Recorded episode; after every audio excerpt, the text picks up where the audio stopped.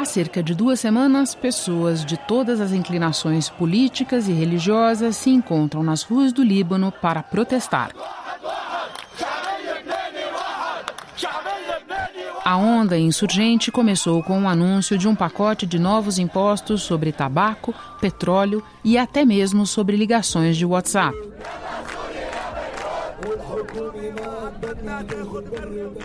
O governo correu para revogar as medidas, mas era tarde. A insatisfação dos libaneses com os serviços públicos e a classe política continuou a turbinar as manifestações.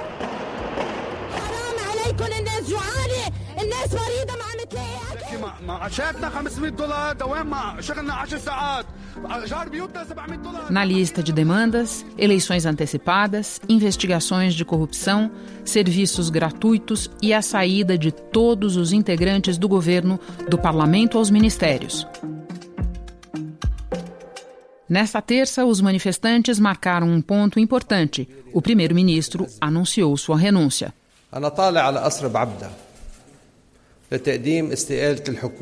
O Líbano é mais um país que se transformou em palco de protestos nas semanas recentes. Nessa miscelânea de manifestações, as particularidades regionais são muitas e as demandas variam. Na Espanha, milhares protestam contra a condenação de líderes separatistas da Catalunha. Em locais tão distantes quanto o Iraque e o Haiti, manifestantes querem a renúncia dos governantes acusados de corrupção. Em Hong Kong, a pauta é democracia. No Equador, o estopim foi a disparada dos preços dos combustíveis. No Chile, começou como manifestação contra o aumento do valor das passagens de metrô e se transformou em onda contra o alto custo de vida. Na Bolívia, parte da população questiona a lisura da eleição que deu a Evo Morales seu quarto mandato de presidente.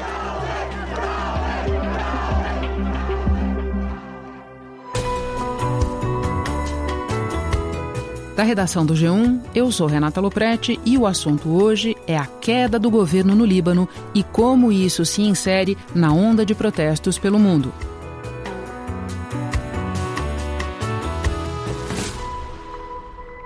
Quarta-feira, 30 de outubro. No episódio de hoje, dois convidados que entendem muito do assunto.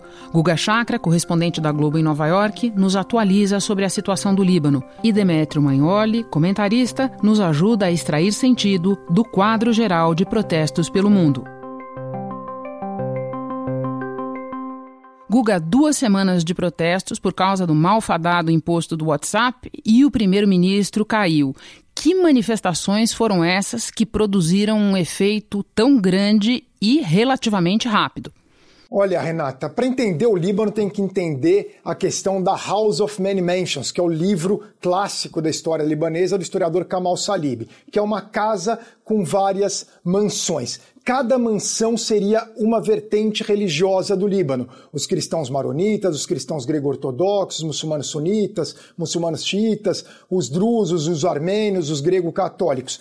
E todos se enxergam como uma, como uma coisa muito grande, uma, uma mansão que vive numa casa pequena, que é o Líbano. E ao longo da história libanesa sempre foram essas disputas e alianças entre essas mansões religiosas sectárias. Eles chegaram a um acordo para dividir dividir o poder no Líbano de uma certa forma, no qual o presidente é cristão maronita, o primeiro-ministro muçulmano sunita, o presidente do parlamento muçulmano xiita, metade do parlamento é cristã, metade é muçulmana, com subdivisões entre as diferentes denominações religiosas, e a mesma coisa vale para o governo. Diante desse formato, Renata, esses líderes religiosos, políticos religiosos, acabam apelando ao sectarismo para se perpetuar no poder. E indiretamente, um acaba se beneficiando do outro. E surge essa classe política libanesa que é corrupta, acusada de corrupção e que deixou o país numa situação econômica péssima. Aí você entra nas manifestações. Que são essas manifestações? Os libaneses, pela primeira vez, colocaram o Líbano acima das mansões, a casa acima das mansões, a população libanesa. Então, essas manifestações, eles dizem: não interessa se eu sou cristão maronita, não interessa se eu sou muçulmano sunita, não interessa se eu sou muçulmano xiita, se eu sou cristão grego ortodoxo. Eu sou, acima de tudo, libanês e eu quero um Líbano melhor. Eu não quero mais essa classe corrupta no poder, eu não quero mais essa crise econômica é um movimento, um tipo de manifestação que lembra muito o Brasil em 2013, as manifestações brasileiras de 2013. E o grande estopim para essas manifestações foram é, foi aquele imposto do WhatsApp, mas já havia uma insatisfação popular muito grande, o um incêndio nos cedros teve um impacto gigantesco também entre os libaneses. Eles saíram às ruas naquele estilo de manifestação bem libanesa, que eles são muito criativos, muito festivos e, e que uniu toda a população ao redor disso, independentemente da religião. Guga, para entender melhor ou para inserir nesse contexto um personagem bem importante, vale a pena você explicar um pouco melhor para nós quem é Saad Hariri, o premier que perdeu o cargo nesta terça-feira. O Saad Hariri, ele é acima de tudo o filho do Rafik Hariri. Rafik Hariri foi primeiro-ministro do Líbano quase ao longo de todos os anos 90 e posteriormente, depois quase até ao redor de 2004, 2004, ele deixou o cargo, ele foi o responsável pela reconstrução de Beirute após a Guerra Civil e ele morreu em um atentado terrorista atribuído ao Hezbollah na Marina de Beirute, diante do Hotel São Jorge, em fevereiro de 2005. Isso teve uma repercussão enorme e o Saad Hariri foi o herdeiro político natural dele, sem a mesma força política do pai. Ele foi primeiro-ministro do Líbano em outras ocasiões, já caiu do poder, já voltou, mas ele é o grande líder sunita, político sunita libanês, próximo tanto ao governo Trump como ao governo Macron na França, ele é muito bem relacionado no Ocidente. Ele chegou ao poder, só que no Líbano, porque tem essas divisões religiosas, ele teve que fazer um acordo com o Hezbollah e com os cristãos do Michel Aoun. Qual foi o acordo? O Michel Aoun que é aliado do Hezbollah e o principal líder cristão, fica com a presidência. Em troca, ele ficou com o cargo de primeiro-ministro e aí dividiram os ministérios entre eles. Quando começaram as manifestações, quer queira, quer não, ele é o chefe do executivo. Ele tentou, de alguma forma, apresentar reformas, tentar fazer uma, uma, uma espécie de acordo com os manifestantes. Mas o Michel Aoun e o Hezbollah não cederam, e aí ele falou: bom, vocês não querem ceder, não vou ser eu que vou ficar arcando com esse peso das manifestações. E ele pegou e decidiu renunciar ao poder, embora ele continue interinamente no cargo. مع إرادة كثير من اللبنانيين يلي نزلوا على الساحات ليطالبوا بالتغيير Aproveito a tua resposta para pedir que você explique um pouco melhor o papel do Hezbollah e dos aliados cristãos do presidente nessa história.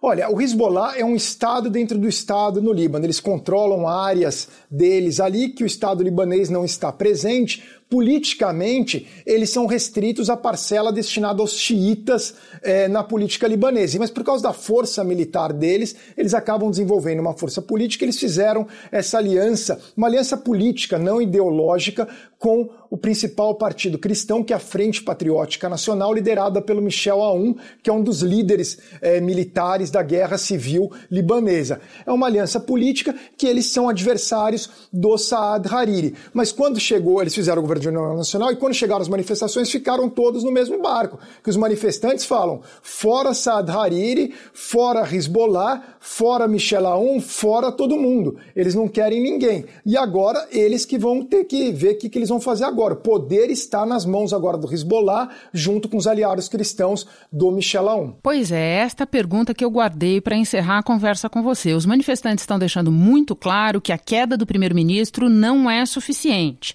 O que é que vai acontecer agora no Líbano, Guga? Olha, interinamente fica no cargo Saad Hariri, cabe ao presidente Michel Aoun ver se há alguma negociação, porque o Hezbollah, junto com os cristãos e mais alguns grupos sunitas menores, eles conseguem ter maioria no parlamento, eles podem até colocar num cargo um primeiro-ministro sunita com quase nenhuma popularidade entre os sunitas, mas apoiado pelo Hezbollah e por, por essas facções cristãs do Michel Aoun. Claro que vai ser um governo relativamente fraco, as manifestações daí podem aumentar. Em termos econômicos, seria gravíssimo, porque a comunidade financeira internacional acredita no Saad Hariri, aliado do Trump, aliado do Macron, uma figura moderada. Outra coisa é você ter um premier aliado do Hezbollah e do Michel Aoun, por mais que o Michel Aoun também tenha boa relação com o Ocidente. Seria um cenário muito grave. Uma segunda opção é um governo tecnocrático, mas é bem improvável isso no Líbano, porque se o Hezbollah e o Michel Aoun não aceitaram fazer concessões antes, concessões menores com Saad Hariri, muito menos aceitar entregar todo o poder na mão de tecnocratas. Uma terceira opção é o Saad Hariri ir prosseguindo mesmo, ficar como governo interino. Isso já aconteceu outras vezes dentro da política libanesa. Agora, o grave mesmo é a crise econômica libanesa, que é insolúvel praticamente, uma situação fiscal que não há muita solução, independentemente de qualquer coisa. Isso pode agravar ainda mais a tensão e intensificar as manifestações, sem falar nos riscos de, cho de choques. Afinal, membros do Hezbollah já atacaram manifestantes nas Praças dos Mártires em Beirute nessa terça-feira. Então tem esse agravante ainda. não de guerra civil, mas de maior instabilidade no Líbano diante de uma crise econômica gravíssima nos moldes da Grécia e da Argentina. E a escassez de serviços básicos, né, Guga, como eletricidade, aliada a uma parcela imensa da população, um quarto da população pelo menos, abaixo da linha de pobreza, algo me diz, Guga, que você vai ter que voltar a este assunto e não tem problema nenhum, porque você é sempre bem-vindo aqui. Obrigada, Guga. Obrigado, Renata. Conte sempre comigo. Nossa conversa agora é com Demetrio Magnoli.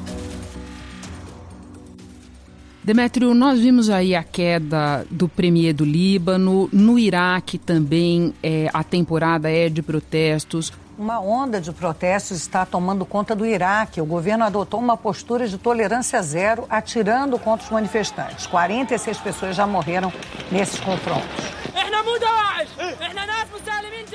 Você acredita que um ambiente de insatisfação pode se instalar no Oriente Médio e a gente assistir a um fenômeno algo similar ao da Primavera Árabe ou é totalmente diferente o que ocorre agora?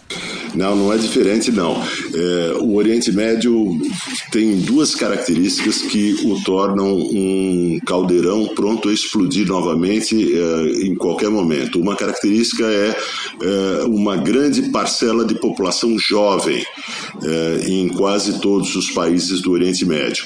E, e uma outra são governos é, marcados pela corrupção, é, serviços públicos em estado de ruínas é, e economias em estagnação é, ou em retrocesso.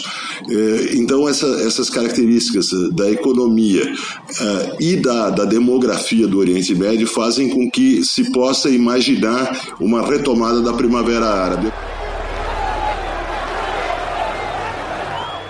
Primavera Árabe se caracterizou por protestos não sectários, com protestos uh, unitários, reunindo pessoas da, da, das mais diferentes convicções religiosas, muçulmanos sunitas e xiitas juntos, em certos países cristãos também.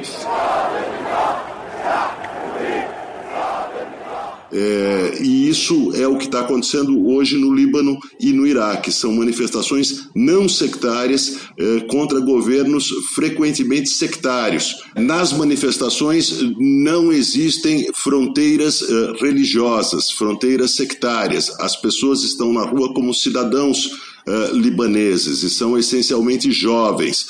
Então é um movimento que contesta não apenas eh, os tributos, as novas taxas, os novos impostos, que são eh, o que deflagrou os protestos, mas que contesta o próprio sistema político libanês, a própria organização das elites políticas libanesas. Então, é, é, é, essa é uma outra característica que faz com que se possa imaginar uma retomada da Primavera Árabe no Oriente Médio, mesmo porque a Primavera Árabe, na maioria dos países, não deu os resultados esperados. É, as velhas elites se recolocaram é, e restauraram o seu poder. Então, muita gente acha que nós estamos diante de talvez o início de, uma, de, uma segundo, de um segundo capítulo da Primavera Árabe. E quando a gente vai para além do Oriente Médio, a gente constata que nas últimas semanas é, vimos protestos em países que é, utilizam os mais diversos regimes políticos e econômicos. Demétrio, deu a louca no mundo ou a quantidade de protestos é mais ou menos essa sempre e a gente só não estava prestando atenção? Não, não. De certa forma, deu a louca no mundo, mas deu a louca no mundo porque nós vivemos numa, numa época, e isso é mundial, de, de desintermediação política. É, no passado recente, as insatisfações, as angústias eram carreadas para os partidos políticos e essencialmente para as eleições. Hoje, com uh, a emergência das redes sociais, da internet, né, da comunicação digital, eh, as elites políticas, os partidos políticos estão sendo eh, escanteados, estão sendo marginalizados e as insatisfações eh, elas eclodem diretamente nas ruas, sem essa intermediação política. Um outro traço comum é, é, é que depois de uma, de uma década de crescimento mundial grande, na primeira década do século XXI, que deixou um rastro de gastos públicos insustentáveis, nós temos hoje movimentos para reequilibrar os orçamentos nos diversos países. E esses movimentos para reequilibrar os orçamentos frequentemente eh, cobram o seu preço, principalmente dos cidadãos comuns, da classe média baixa, dos mais pobres. Então, grande parte dessas manifestações são manifestações de eh, eh, resistência a novos pactos sociais que cobram o seu preço dos mais pobres. E quando você dá essa explicação, eu me lembro, por exemplo, de Chile e Argentina.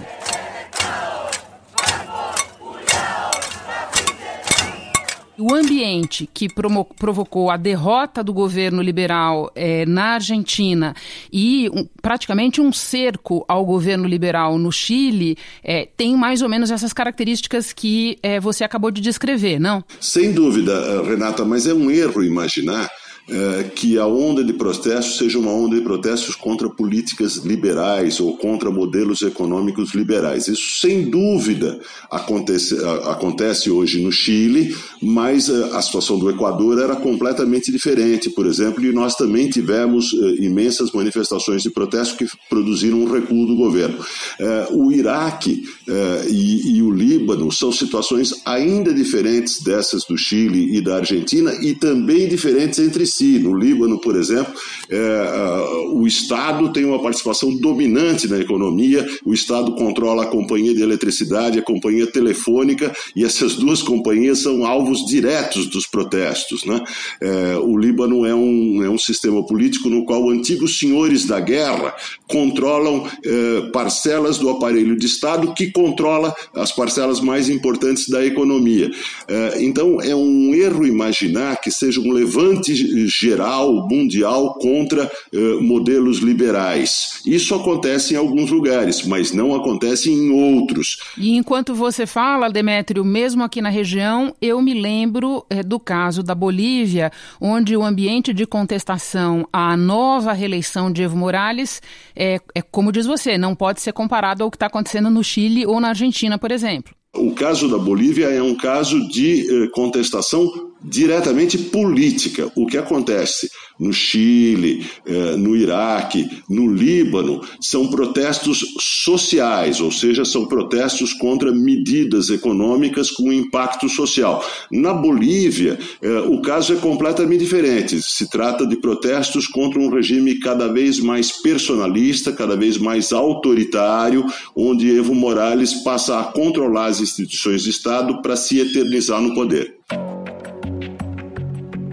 Vamos para bem longe da América Latina e analisar um outro caso, Demetrio, que é o caso de Hong Kong, onde os protestos por democracia é, já duram meses. O governo tinha proibido o uso de máscaras em protestos com a justificativa de diminuir a violência. Mas a medida inflamou ainda mais os manifestantes ao longo da madrugada.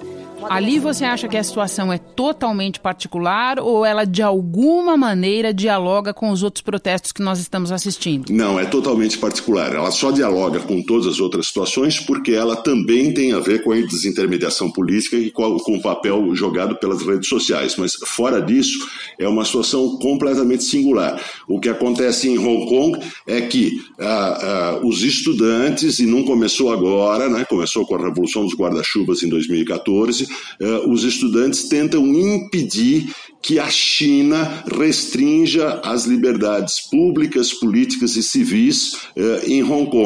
Eles procuram defender o estatuto autônomo, o estatuto especial de Hong Kong. E, ao contrário, os chineses querem eliminar Hong Kong, eliminar a singularidade de Hong Kong, a autonomia de Hong Kong, para que o vírus da democracia e das liberdades não contamine o resto da China. Eh, esse é o ponto em Hong Kong e é uma singularidade no mundo. Não começou agora não tem a ver com essa onda de manifestações. Bom, e para terminar, eu vou te colocar um outro caso que algo me diz que você também vai considerar muito específico, que é o caso dos protestos na Catalunha depois da confirmação da condenação dos líderes separatistas. Pneus e latas de lixo incendiados interromperam o trânsito em várias ruas e praças da cidade. A polícia usou cacetetes para dispersar a multidão. Os manifestantes querem a liberdade dos líderes separatistas, condenados a penas de até 13 anos de prisão. Eles Também é um caso muito particular, é, que tem a ver com o nacionalismo catalão. Ele reemergiu na última década, ou mais ainda nos últimos 5, 6 anos, e, e reemergiu produzindo uma, uma aliança singular de direita com esquerda. A esquerda uh, na Catalunha é nacionalista porque é republicana, porque é contra a monarquia espanhola. A direita na Catalunha é nacionalista porque é xenófoba, porque é nativista e porque procura isolar a Catalunha dos imigrantes que vêm de outras regiões da Espanha, de regiões mais pobres da Espanha, como a Andaluzia. Então, essa estranha aliança nacionalista entre esquerda e direita na Catalunha é, é que explica o fenômeno. O fenômeno também é explicado pelas eh, medidas extremamente severas adotadas pelos tribunais espanhóis contra o movimento separatista na Catalunha. Demétrio, muito obrigada por todas as explicações. Você insiste em continuar não usando o celular, mas o assunto te encontrou mesmo assim. Bom trabalho para você aí. Legal, Renato. É um prazer imenso falar com você. Nossa conversa com o Demétrio e com o Guga deixa claro que a onda de protestos parece longe de acabar. Algum deles pode estar acontecendo enquanto nós estamos conversando aqui. E por isso nós voltaremos a falar deles. Mas por hoje eu fico por aqui. Até o próximo assunto.